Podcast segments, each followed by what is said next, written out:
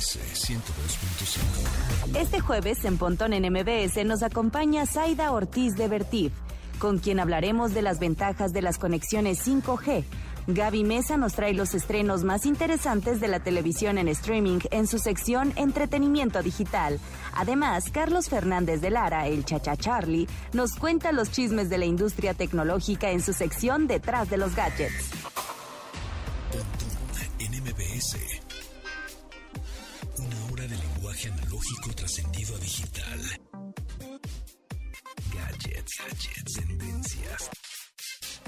Tecnología vestible y avances que prueban que vivimos en la era que alguna vez soñamos como el futuro.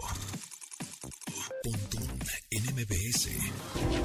Amigos, ¿cómo están? Cuando son las 12 con 2 minutos, mi nombre es José Antonio Pontón, hoy jueves 6 de mayo, bienvenidos, les recuerdo que nos pueden seguir en nuestras redes sociales, arroba NDS 102.5, en Twitter, no es cierto, en TikTok, en YouTube, en Instagram, eh, y en Facebook y en Twitter somos arroba NDS102-5 y los teléfonos son 55 51 66 1025 y hoy digo, hoy es jueves 6 de mayo. ¿Qué quiere decir esto? Que es el primer jueves de mayo y se festeja el día de las contraseñas y por eso nos acompaña Andrés Velázquez, nuestro experto en ciberseguridad. ¿Cómo estás, Andrés?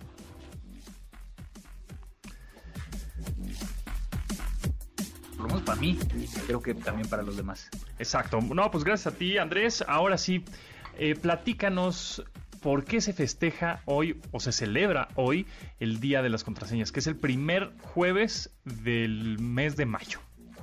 Todo empieza eh, por allá del 2005, no es, no es hace tanto, pero que un investigador de ciberseguridad llamado Mark, eh, Mark Burnett eh, empezó a, a- a pedirle a la gente que, que pues, tuviera mucho más cuidado con sus contraseñas. Inclusive hizo un libro eh, que precisamente eh, se llama Perfect Passwords o contraseñas perfectas y que se inspiraron entonces con esta idea para poder llegar a generar esta iniciativa y declarar que el primer jueves eh, de el mes de mayo se, conmemora, se conmemorara el password el día del password internacional.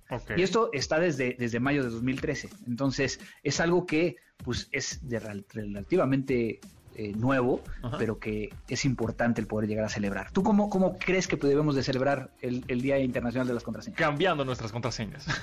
Esa es una de las mejores formas. Principalmente las contraseñas que no hemos actualizado en mucho tiempo. Por ejemplo, la, la de la red inalámbrica de nuestra casa. Ajá. Vale la pena el, darle una, una cambiada por Buena ahí. idea, sí. Cambia el de tu teléfono celular, Claro. el de sí. tus redes sociales. Sí.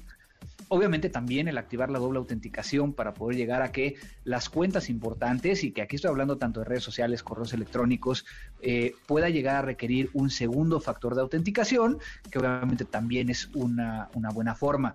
También, sí, si están ahorita sentados ahorita enfrente de su computadora, rompan el post-it donde tienen sus contraseñas enfrente de la computadora. Yo creo que ese también es importante. Sí, te las tienes que aprender de memoria o si no hay ciertas aplicaciones que, que ya son como estos eh, bóvedas en donde guardas muchas contraseñas, pero de todas maneras tienes que tener eh, una contraseña que te abre esa bóveda para tener todas las demás contraseñas que tienes en redes sociales. Pero a ver, danos un tip de cómo podremos acordarnos porque eh, nos has dicho en varias ocasiones, no reciclen contraseñas, es decir, no pongan la misma en su Facebook, la misma contraseña para su Twitter, la misma para su Hotmail, Gmail, etcétera, porque si alguien descubre su contraseña de alguna de sus redes sociales, pues lo más lógico es que vaya a otra de sus redes sociales o a otro de sus cuentas de, correo electrónico y ponga la misma contraseña, pues de chiripa le pega, ¿no?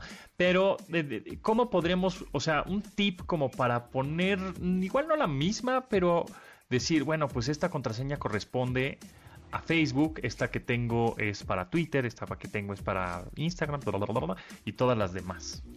Obviamente tú ya dijiste el tema de las bóvedas, que esas bóvedas muchas veces te pueden llegar a ayudar a crear una contraseña que no tenga ningún sentido.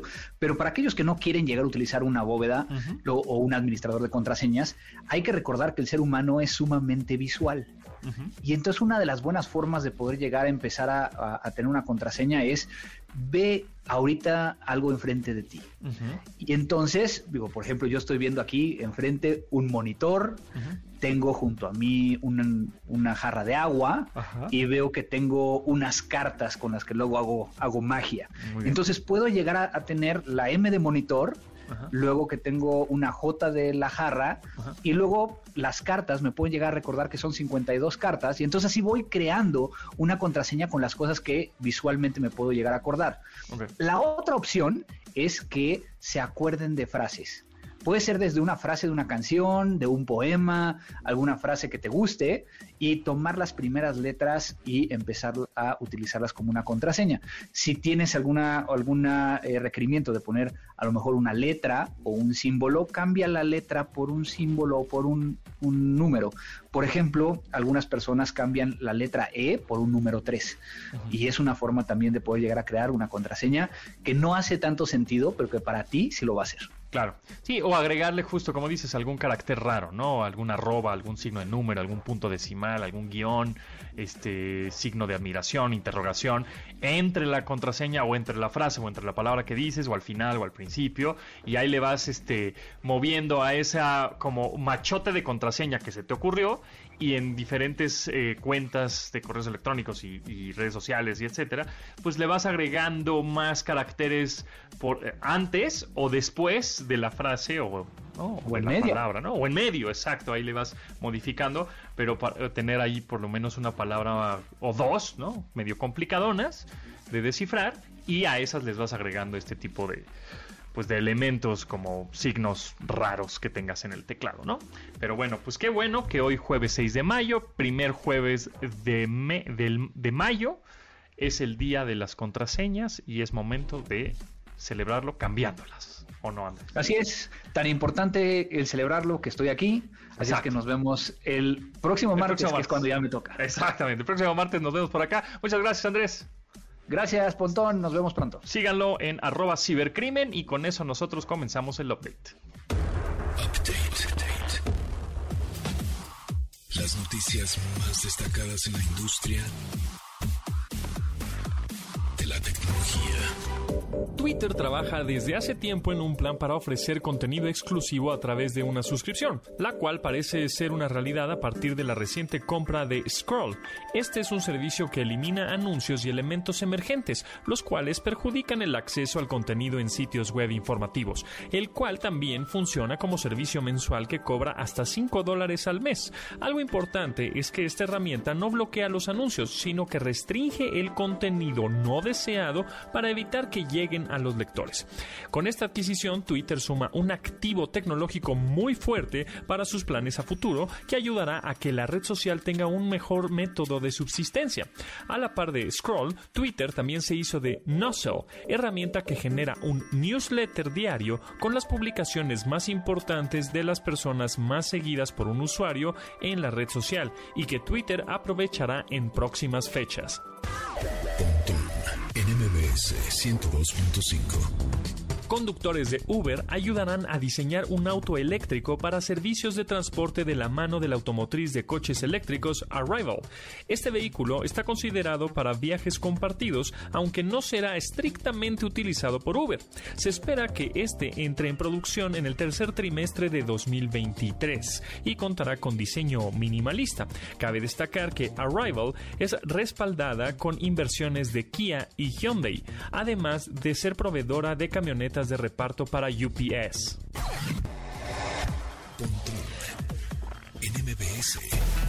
El gigante de telecomunicaciones Verizon llegó a un acuerdo el pasado lunes por la venta de su rama de medios, la cual incluye a Yahoo y America Online. Este fue alcanzado a través del fondo de inversiones Apollo Global Management, el cual pagará a Verizon 4.250 millones de dólares en efectivo y 750 millones de acciones preferenciales. La operación está contemplada para cerrarse en el segundo trimestre de 2021, pero aún está sujeta a autorización de los organismos reguladores. El de telecomunicaciones mantendrá una participación de 10% en su nueva entidad, la cual tomará como nombre Yahoo. Verizon no tuvo el éxito que esperaba con la adquisición de estos dos referentes en décadas pasadas y en 2018 registró pérdidas por casi 5 mil millones de dólares y provocó despidos hasta de 40 mil empleados. En MBS. Netflix trabaja en una adaptación al inglés de la película mexicana Nosotros los Nobles, la cual incluso tiene un título en inglés ya elegido, We Are the Nobles. Estará producida por el gigante de streaming televisivo en conjunto con los productores ejecutivos Michael Barnerton y Chris Columbus de 26th Street Pictures a través de la productora Film Sharks. En esta cinta colaborará el productor original de la misma, Gas Alarraqui, quien mostró su beneplácito para realizar la versión anglo del afamado filme. El éxito en México fue tal que se convirtió en la segunda película más taquillera en la historia del país, por lo que se espera que se genere una respuesta positiva para el público de habla inglesa. Aún se desconoce quiénes serán parte del reparto que integrará esta nueva versión o cuándo estará disponible, así que los mantendremos informados. en MBS 102.5.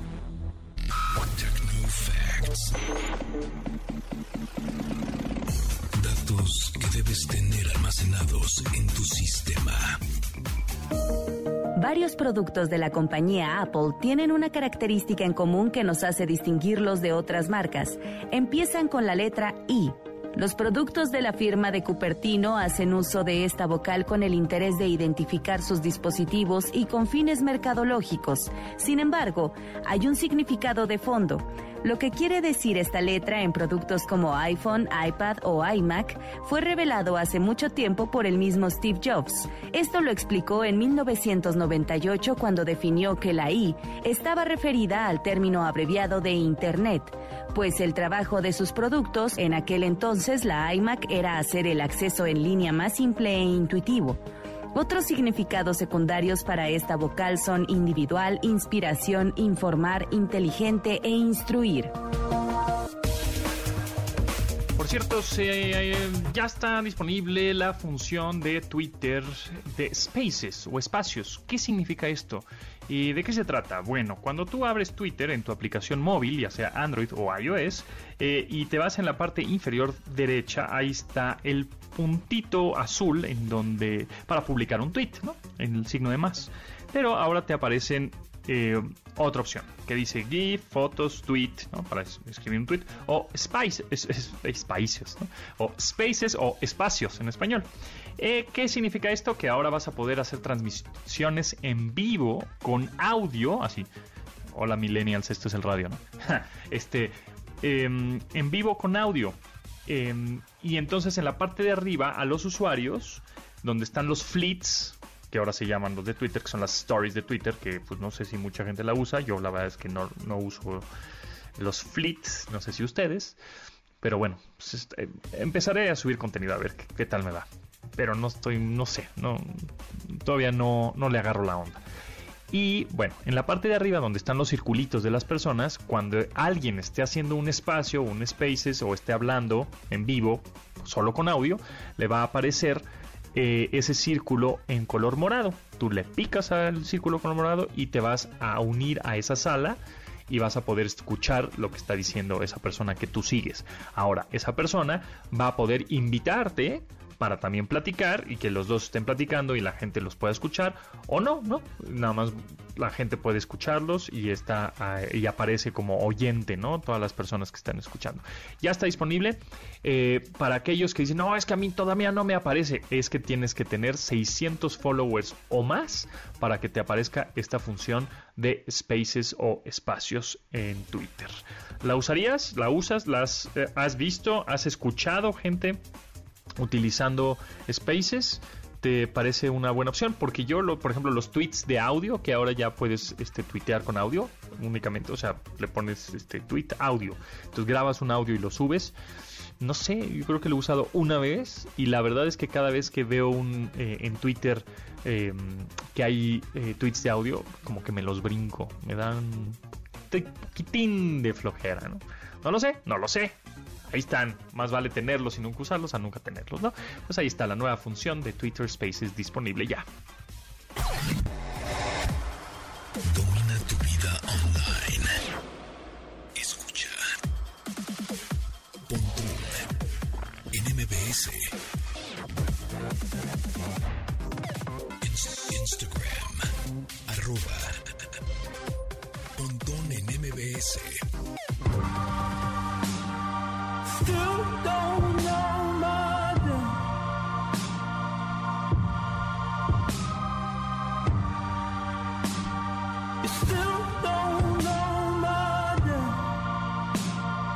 Extraída de la serie Euforia sobre un grupo de jóvenes que tratan temas como el sexo, las drogas, el amor, la amistad y el trauma, Labyrinth compuso Still Don't Know My Name en colaboración con el creador de la serie, Sam Levinson.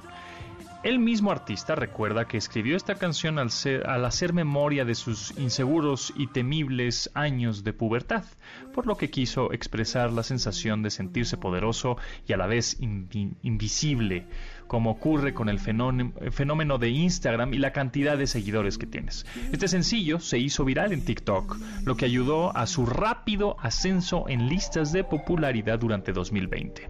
Still Don't Know My Name de Labyrinth.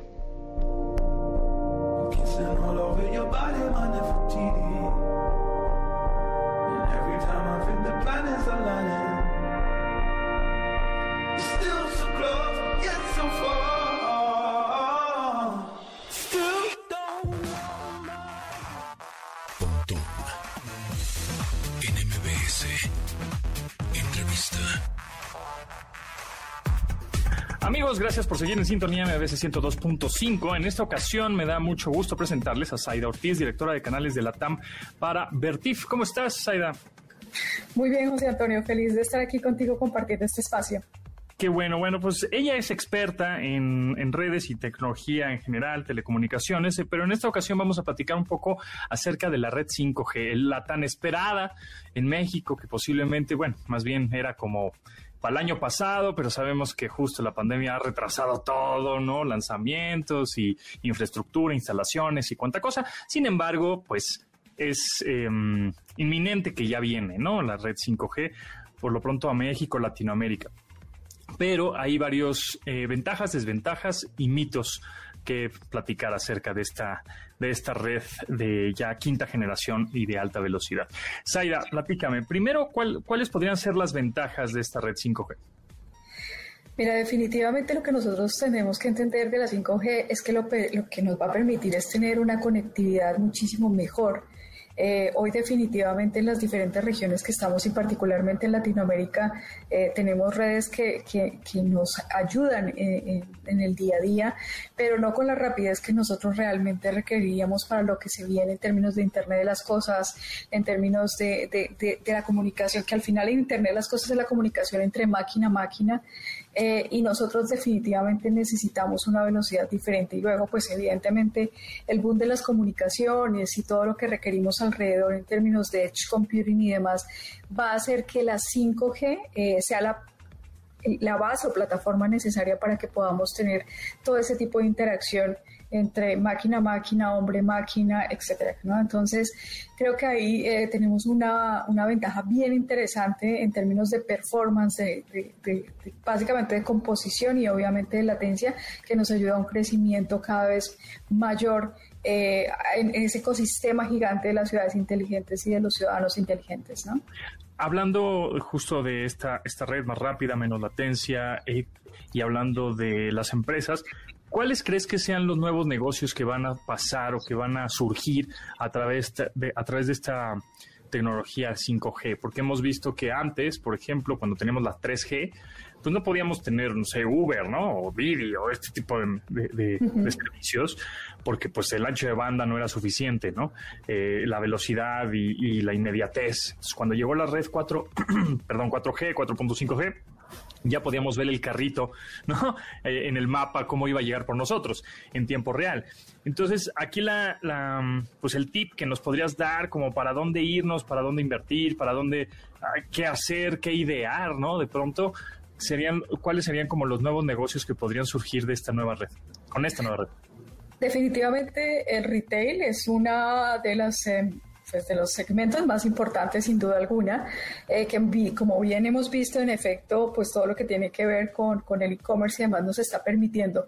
Sin embargo, justamente con la 5G eh, temas como la minería, eh, sectores efectivamente, pues las telcos sin duda tienen que seguir teniendo la plataforma necesaria, pero eh, minería, hospitales, hoteles y demás, en donde requieren justamente que tú tengas un uso de domótica muy importante en las instalaciones, edificios inteligentes, espacios inteligentes, territorio, todo lo que tiene que ver con movilidad, todo lo que tiene que ver con una ciudad inteligente, es el espacio perfecto para invertir. De hecho, yo en algunas de las, de las ah, charlas que, he dado últimamente en relación con cuál es el sitio mejor para invertir, eh, es en, en términos de, de, fiducia inmobiliaria, lo mejor para invertir es en data centers porque está creciendo la información de una manera exponencial. Es decir, tienes un cliente cautivo allí porque definitivamente la información pues, en los últimos años ha sido absolutamente increíble, pero va a seguir creciendo de una manera absurda.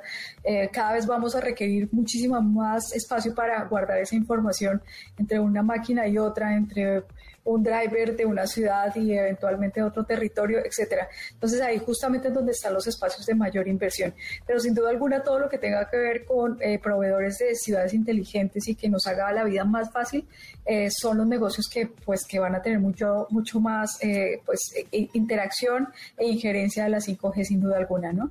Definitivamente sí, toda la razón. Eh, eso con respecto a los data centers, si alguien quiere invertir dinero, tiempo, esfuerzo, este, o hasta sus propias carreras, a dónde va, hacia dónde van, ¿no? Este, pues data centers, porque justo como dices, cada vez va a haber más datos que se generan más datos en ciudades inteligentes, en obviamente en hogares, que todavía no se generan tantos datos como en un futuro va, a suceder. También hay mitos, eh, Saida Ortiz, directora de canales de Latam para Vertiv, eh, hay mitos acerca de la red 5G que de pronto dicen, no, es que nos van a controlar, no, es que nos van a fiscalizar, es que van a saber todo perfectamente en dónde estamos, qué hacemos, este, y digo, me estoy yendo a los un poco más terrenales, ¿no? Porque eso de este, el las rodillas y, y, el chip que nos van a insertar, pues eso no, no va a pasar. Pero la vacuna. exacto, con la vacuna, ¿no? Pero, pero más bien es eso, o sea, entre eh, las redes, entre más hiperconectados estemos realmente, ¿qué va a pasar con nuestra privacidad? Mira, yo creo que eh, todos somos conscientes que cuando definitivamente entramos a, pues, a una red social o, pues definitivamente nos logueamos en, en, algún, eh, en alguna aplicación, nosotros estamos disponiendo de nuestros datos pues para otro. Eh, sin embargo, eh, creo que algo que es muy importante es, todo lo que tiene que ver con la seguridad de esa información y lo que cada vez nos proporciona de manera más estricta eh, pues cada una de las instituciones, organizaciones, aplicaciones, etcétera, en términos del manejo de, esa, de esa data, ¿no? a mí me gusta muchísimo eh, cuando nosotros hablamos en Vertif del ecosistema del borde de la red y lo que implica eso para el 5G, porque nosotros básicamente hablamos de, cuatro arquetipos en donde de alguna manera ubicamos a, las personas, como tú dices, terrenales o organizaciones para ver en dónde eh, definitivamente tenemos un mayor eh, manejo de aplicaciones y manejo de datos. Entonces tenemos un, una, un arquetipo que tiene que ver con las aplicaciones con uso intensivo de datos, es decir, que hay una conectividad restringida, pero pues son ciudades inteligentes las que más lo usan, fábricas inteligentes, edificios casi inteligentes, una distribución de contenido de high definition, informática de alto rendimiento, realidad virtual y obviamente ahí aplica muchísimo también el negocio de, petróleo en gas. Entonces, pues evidentemente todo lo que tiene ver con cybersecurity es muy importante en estas aplicaciones de uso intensivo de datos. Luego tenemos otro arquetipo tipo que es el de eh, aplicaciones sensibles a la latencia máquina-máquina. Y es por supuesto, en donde requerimos una seguridad inteligente muy fuerte porque me estoy comunicando con una máquina, estoy enviando datos y ahí están más que, eh, aquellas aplicaciones de, las utilities, de servicios, las, las redes inteligentes, la distribución de contenido de baja latencia, eh, el mercado bursátil, por ejemplo, el análisis en tiempo real y obviamente simulaciones militares. Y luego tenemos un tercer arquetipo que es el relacionado con las aplicaciones cruciales para la vida. Es la salud digital, los vehículos conectados, los autónomos, los drones, por supuesto, pues el transporte inteligente, los robots autónomos. Y luego un cuarto arquetipo en donde hablamos en esencia de aplicaciones sensibles a la latencia humana, que está la optimización de la web, la realidad aumentada efectivamente, las ventas inteligentes, el procesamiento del lenguaje natural, eh, machine learning, etcétera. Entonces, en estas cuatro clasificaciones nosotros en Pertit eh, tenemos la posibilidad de buscar con aliados de negocios y con diferentes eh, fabricantes y pues evidentemente con muchas empresas que están en el mercado, cómo proteger esa información y cómo desmitificar un poco esa preocupación de que efectivamente nos van a controlar. Es decir, eh, es, es, una esencia, en esencia es una transmisión de datos y cada vez nosotros nos volvemos más responsables de la eh, información eh, que tenemos que gestionar en la red y de la forma que la tenemos que gestionar. Entonces, es básicamente estamos trasladando toda esa seguridad física a la seguridad virtual y más aún después de esta pandemia en donde definitivamente sí que hemos vivido eh, pues en una, en una vida paralela. Entonces, creo que ya nos estamos acostumbrando justamente a, esa, a ese mundo virtual y creo que estamos mucho más sensibles a entender por qué razón hace falta que eh, gestionemos los datos de manera eh, responsable y evidentemente que tengamos la infraestructura necesaria para ello. Totalmente. Se nos va el tiempo volando. Saida Ortiz, directora de canales de Latinoamérica para Vertif. Muchísimas gracias. Eh, estaremos en contacto porque este tema da para mucho más. Este 5G, el futuro, para dónde vamos, qué negocios habrá, este, y obviamente mucha seguridad, ciber, ciberseguridad, que eso es también un, pues algo en donde las empresas deben, deberán invertir mucho también dinero y por supuesto gente que nos esté escuchando pues invertir en su carrera que hacia allá va, ¿no? O sea, estudiar alguna ingeniería relacionada con ciberseguridad porque nos van a hacer muchas, mucha falta en unos años, en pocos años. Muchas gracias, Aida, que estés muy bien, éxito. Gracias, José Antonio.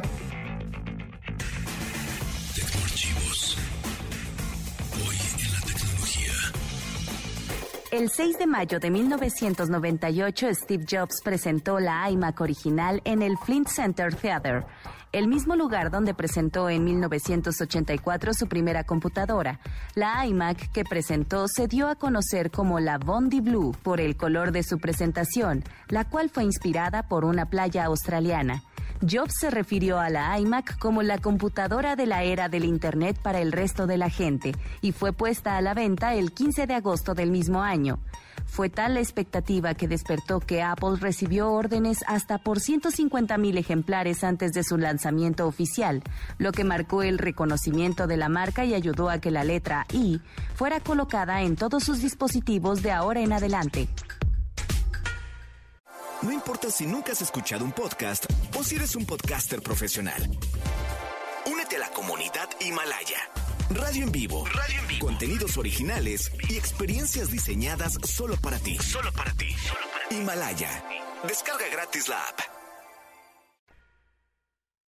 Tenemos accesos, tenemos accesos. Premios Ópera Prima Rock es un show muy original en el que podrás disfrutar los grandes éxitos que inmortalizarán a Freddie Mercury, a Brian May, a Roger Taylor, a John Deacon, interpretados con tintes teatrales que reúnen en escena a siete cantantes que visten como la nobleza europea del siglo XVIII. Y tenemos accesos para eso, tenemos cinco accesos para Ópera Prima Rock. Tributo a Queen será el sábado 8 de mayo a las 9 de la noche en el Teatro del Parque Interlomas, el teatro más seguro.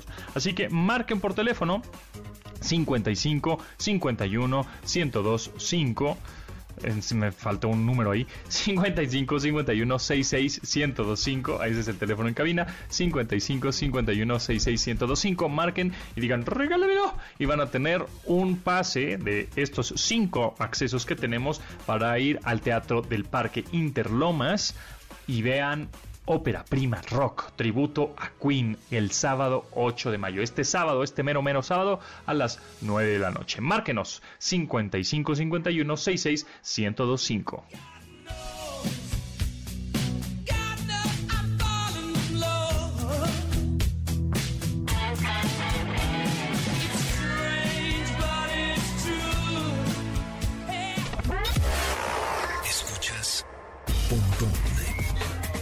MBS. Información digital decodificada para tu estilo de vida digital. Twitter, arroba Pontón en MBS.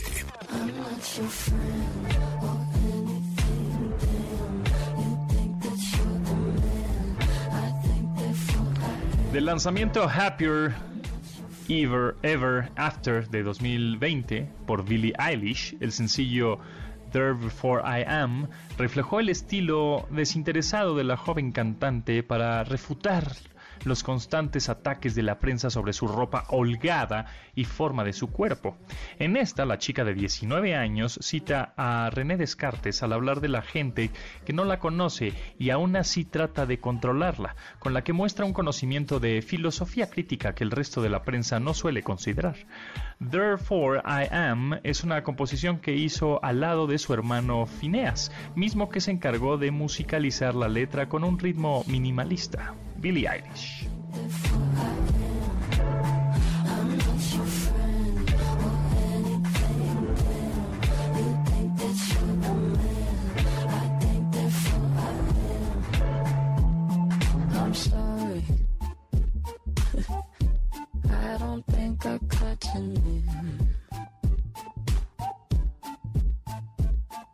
I'm sorry.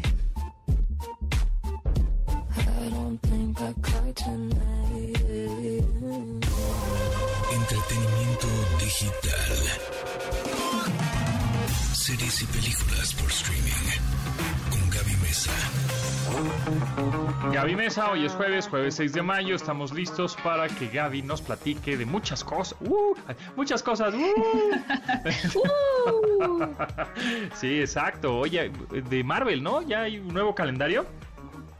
Ya hay un nuevo calendario de Marvel y si te soy muy sincera, creo que, no sé, cuando se acabó la, la tercera fase con el cierre de Avengers Endgame, fueron muchas las personas, y de pronto me puedo incluir ahí, que no visibilizábamos o, o no teníamos como esta proyección de que Marvel realmente tuviera tantos proyectos interesantes como para seguir...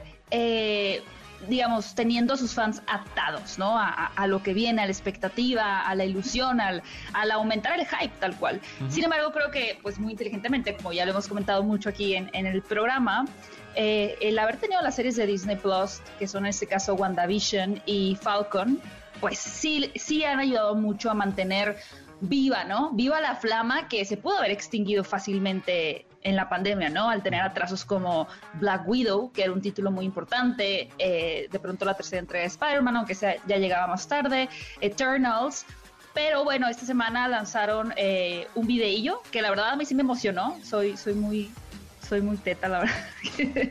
me emocioné. Necesitaba emoción en mi vida. Eh, donde anuncian las próximas películas que van a formar parte de la fase 4 de este universo de Marvel, con todo y fechas que, bueno, creo que si algo hemos aprendido este último año es que las fechas pueden cambiar. Puede- Sí. Hay que ser flexibles, ¿no? Creo que ya, ya al pensar en una fecha en específico, pues mm, ya no es como antes, ¿no? Ahora dices, todo puede pasar, todo puede suceder. Así de hecho, Loki, por ejemplo, la serie eh, se adelantó en su fecha de estreno Ajá, y sí. en lugar de, de que se estrene los viernes, como fueron sus antecesoras, Ajá. se van a estrenar los miércoles. Ah, mira. Miércoles de Loki. Sí, muy bien. Sí, hasta, exacto, hasta no ver ya la- sentado en tu sofá y Darle ponerle play, play. puedes dar play, ¿no? Exactamente, yo hasta, ¿eh?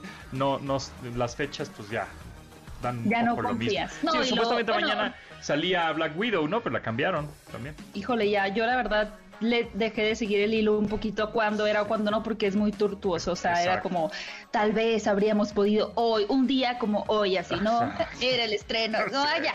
Ya. Pero cual. bueno, Loki se va a estrenar el 9 de junio, o sea, ya en un mes, en un mes. Voy a ver qué hago con mis noticias en mi canal de YouTube, porque siempre salen los miércoles y creo que es amontonar mucho contenido. No sé, ya, ya, ya, ya veré qué hago.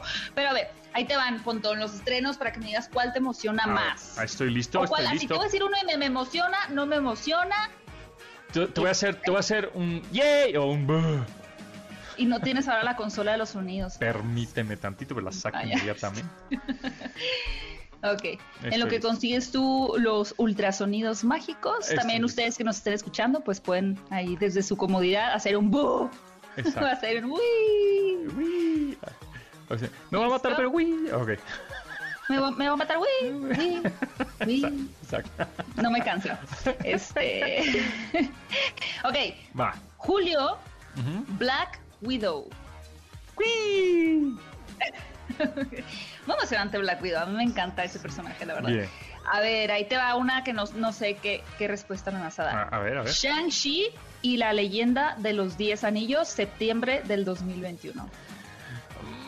Mm, eh, puede ser como un... eh, me da igual. Sí, puede ser un... Bla. A mí me gustó el avance, ¿eh? Creo que nadie está esperando Sí, nada de ella porque Exacto, es, un es que eso, por superhéroe eso nuevo. digo me, porque en una de esas te sorprende y entonces dices, ¡Wii! Al final. Ok. Puede ser. Los Eternos, The Eternals, octubre de este año. Pues está bien, güey, ¿no? Está dirigida por Chloe Zhao, acaba de ganar el Oscar por Nomadland. Entonces, Y está ¡Wii! Salma Hayek, Angelina Jolie, de que te- no, se, no se valía convencer, perdón. No, pues, bueno, esa película... claro, véndemela mejor. de las que- pero está interesante, ¿no? Si- Siento que al final...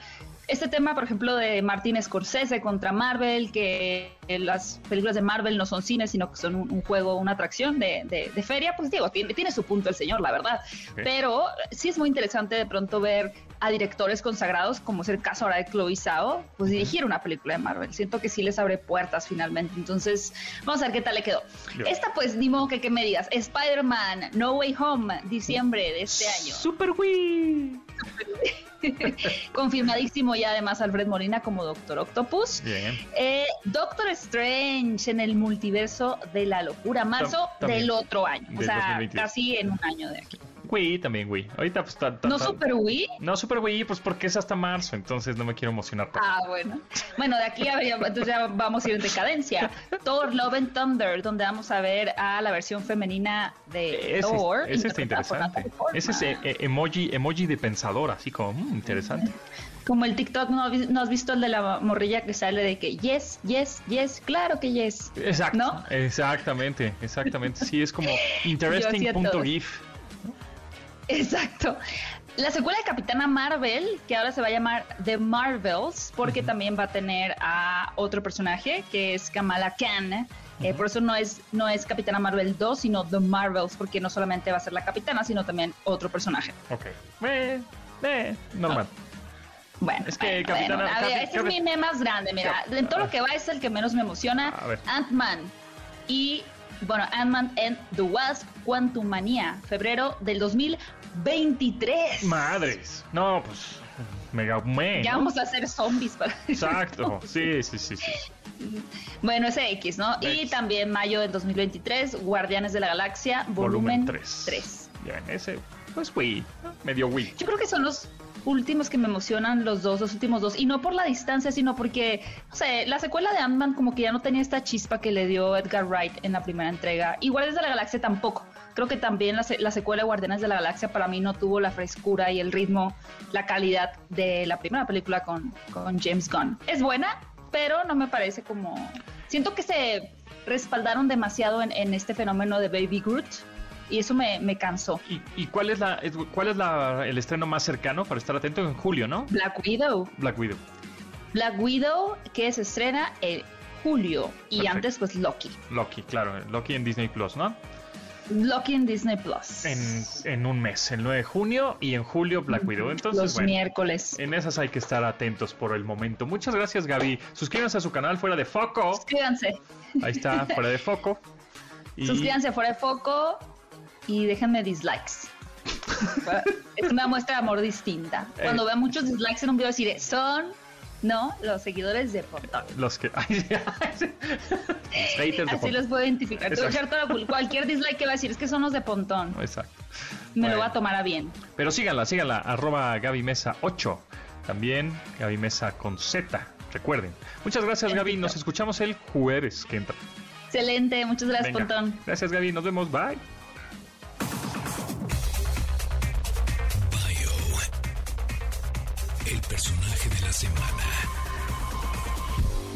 David Beckham fue un referente en las canchas de fútbol, además de ser uno de los símbolos sexuales masculinos a inicio del milenio. Actualmente se mantiene en gran condición física y es un empresario exitoso que ha adquirido equipos de fútbol. Sin embargo, tiene algunas manías o costumbres extrañas que le hacen ser muy particular. Aquí les contaremos algunos de estos curiosos detalles sobre el Spice Boy. David Beckham padece ornitofobia, un miedo irracional hacia los pájaros. Padece también de OCD, mejor conocido como trastorno de orden compulsivo. Para él, todas las cosas deben estar estrictamente organizadas y, de ser posible, en pares. Cada juego de fútbol en el que participaba utilizaba un nuevo par de botines. Estos solían ser de la mayor calidad y categoría, por lo que llegaban a costar hasta 300 dólares.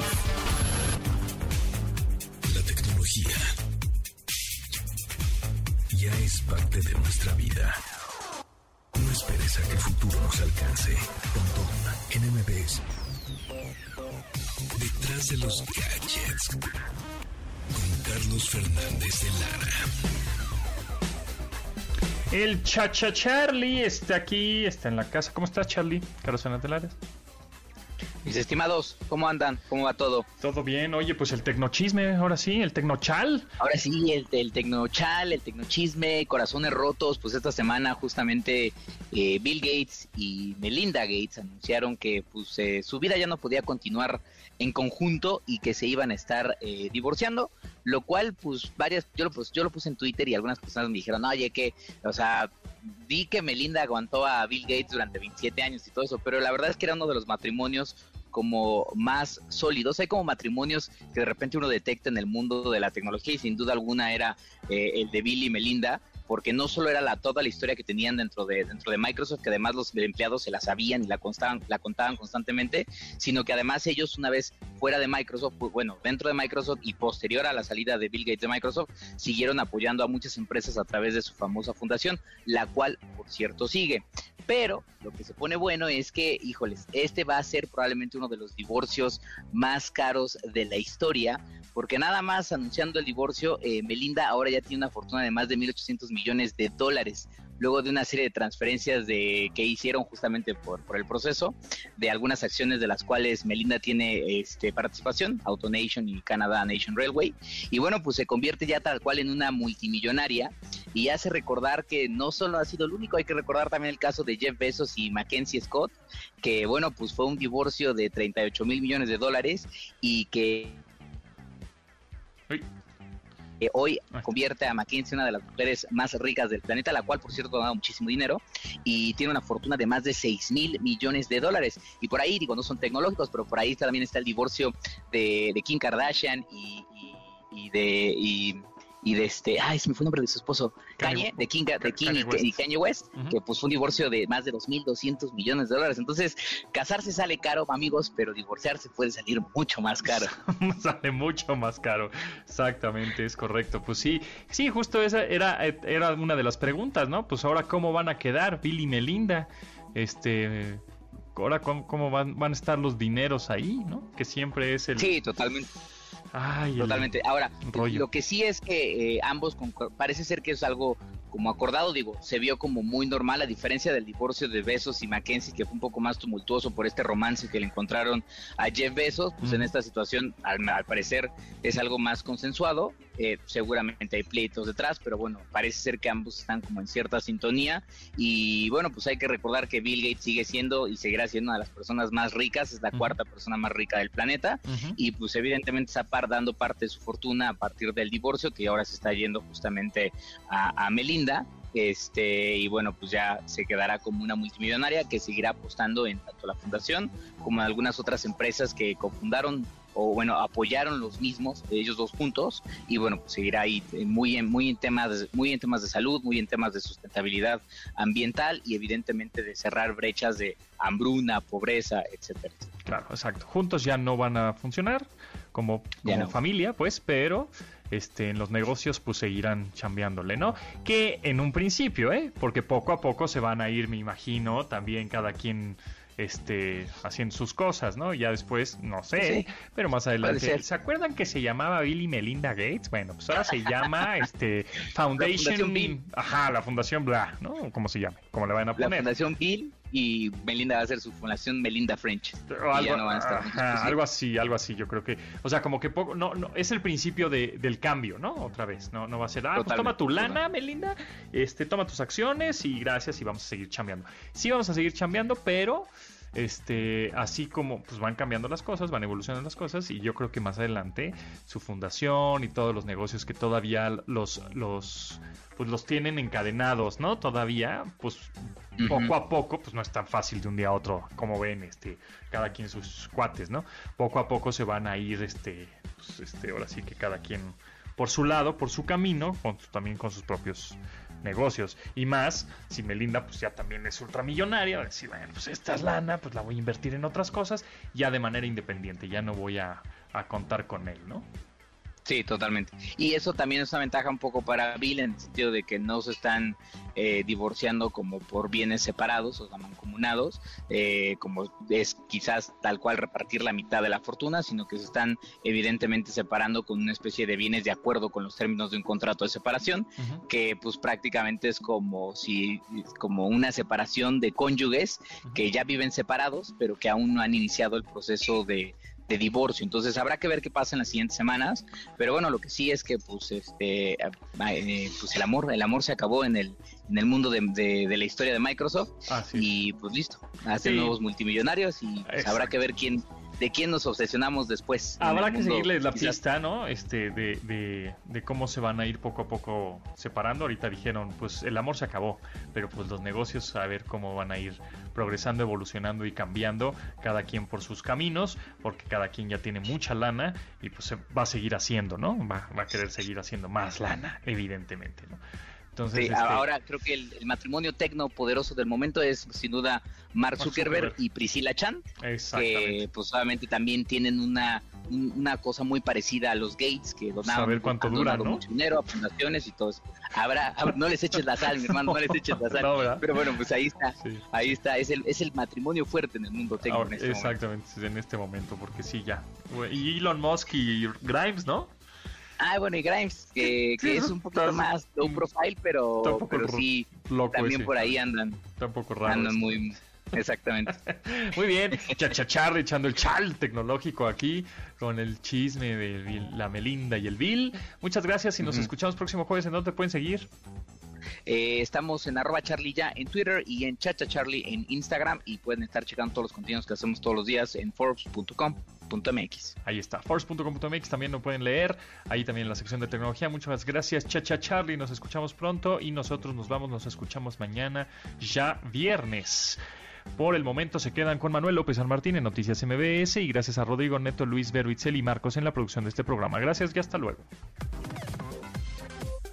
Sus avances, ahora somos relatores de cómo rebasa los alcances de nuestra imaginación.